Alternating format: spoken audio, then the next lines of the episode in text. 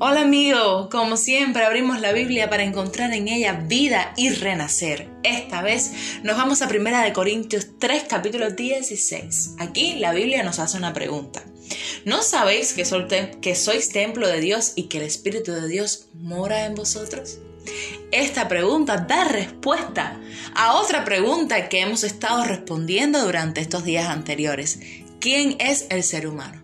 Bueno, a través de 1 Corintios 3:16 vemos que el ser humano es templo de Dios y que el Espíritu de Dios mora dentro de nosotros. En los propósitos con el cual Dios trajo al hombre a este mundo, estaba declarado específicamente que fuéramos eh, una imagen de Dios y también que domináramos sobre las demás cosas que Dios nos había provisto en la naturaleza. De esta manera, el, el primer hombre da la responsabilidad en su cualidad de administrador de Dios que consiste en proteger la imagen de Dios en él.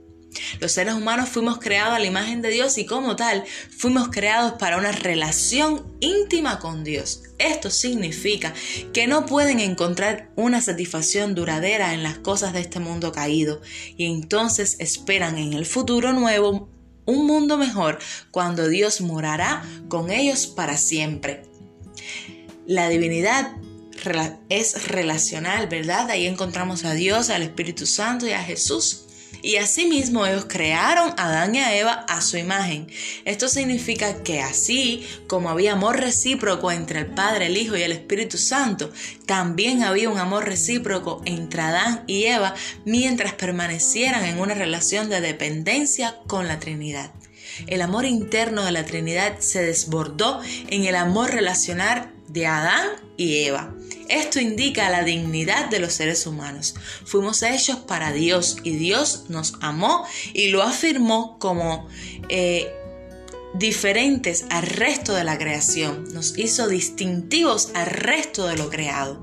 Aquellos que amamos a Dios y estamos llenos de su presencia, vivimos en este mundo relacional de amor, una existencia sobrenatural totalmente en deuda con un Dios sobrenatural desde el principio y para siempre.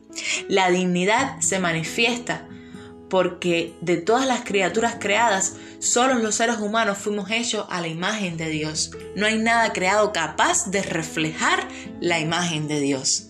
Por tanto, somos los únicos que poseemos dignidad. El haber sido creado a imagen de Dios imparte identidad a los seres humanos. Nos imparte desde la, desde la primera pareja que tuvo una relación especial con la Trinidad, lo que los, lo que los convirtió en hijos de Dios.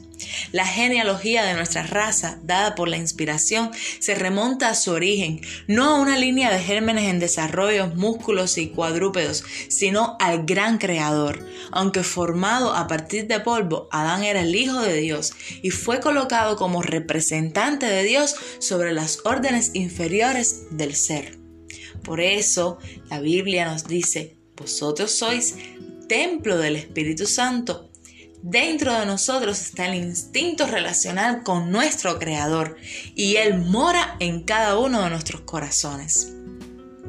Habiendo dicho que el propósito declarado de crear a los seres humanos era, en primero, y representar a Dios con su imagen, en consecuencia, como esta criatura humana encarnada, la imagen de Dios en relación con el mundo natural, se explica en la segunda parte de los versículos de Génesis 1.26 diciendo que también tengan dominio. ¿No es cierto? Así Dios nos declaró autoridad, y ya hemos estudiado, sobre toda cosa creada. Pero el tercer propósito, y es el, el específico de hoy, es justamente ese, el relacionarnos con nuestro Dios. Dios nos trajo a esta tierra para que nos complaciéramos en adorarle. Esa relación de amor mutuo entre creador y criatura es uno de los propósitos más importantes por el cual el hombre existe. Y en esa relación el ser humano encuentra su mayor propósito y placer en esta vida.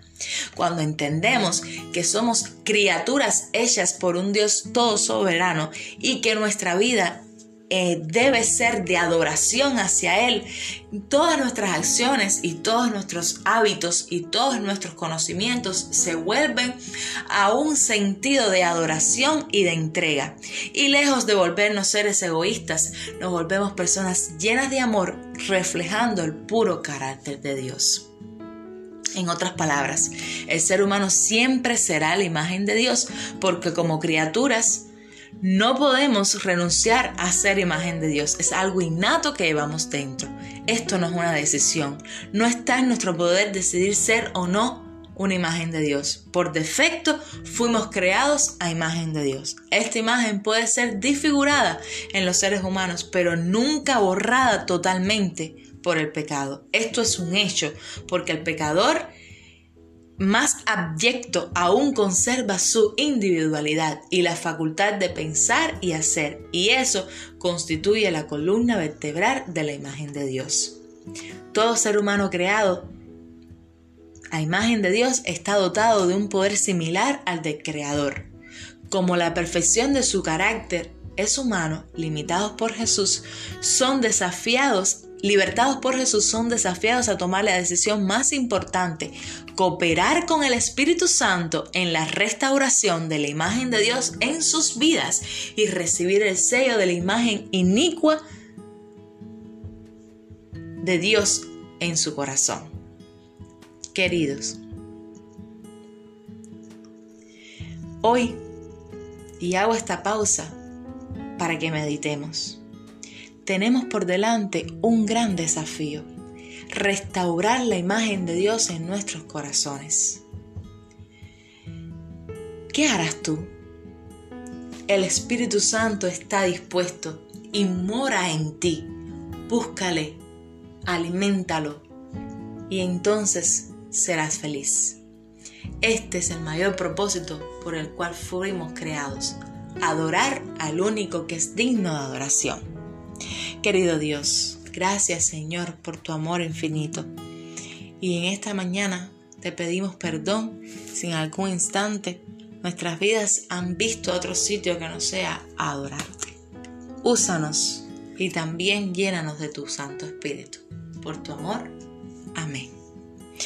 Te te animo a que no dejes de escuchar mañana nuestro siguiente podcast, porque cada vez que abrimos la Biblia y aprendemos de ella, nuestro corazón se rejuvenece y se revive. Dios te bendiga.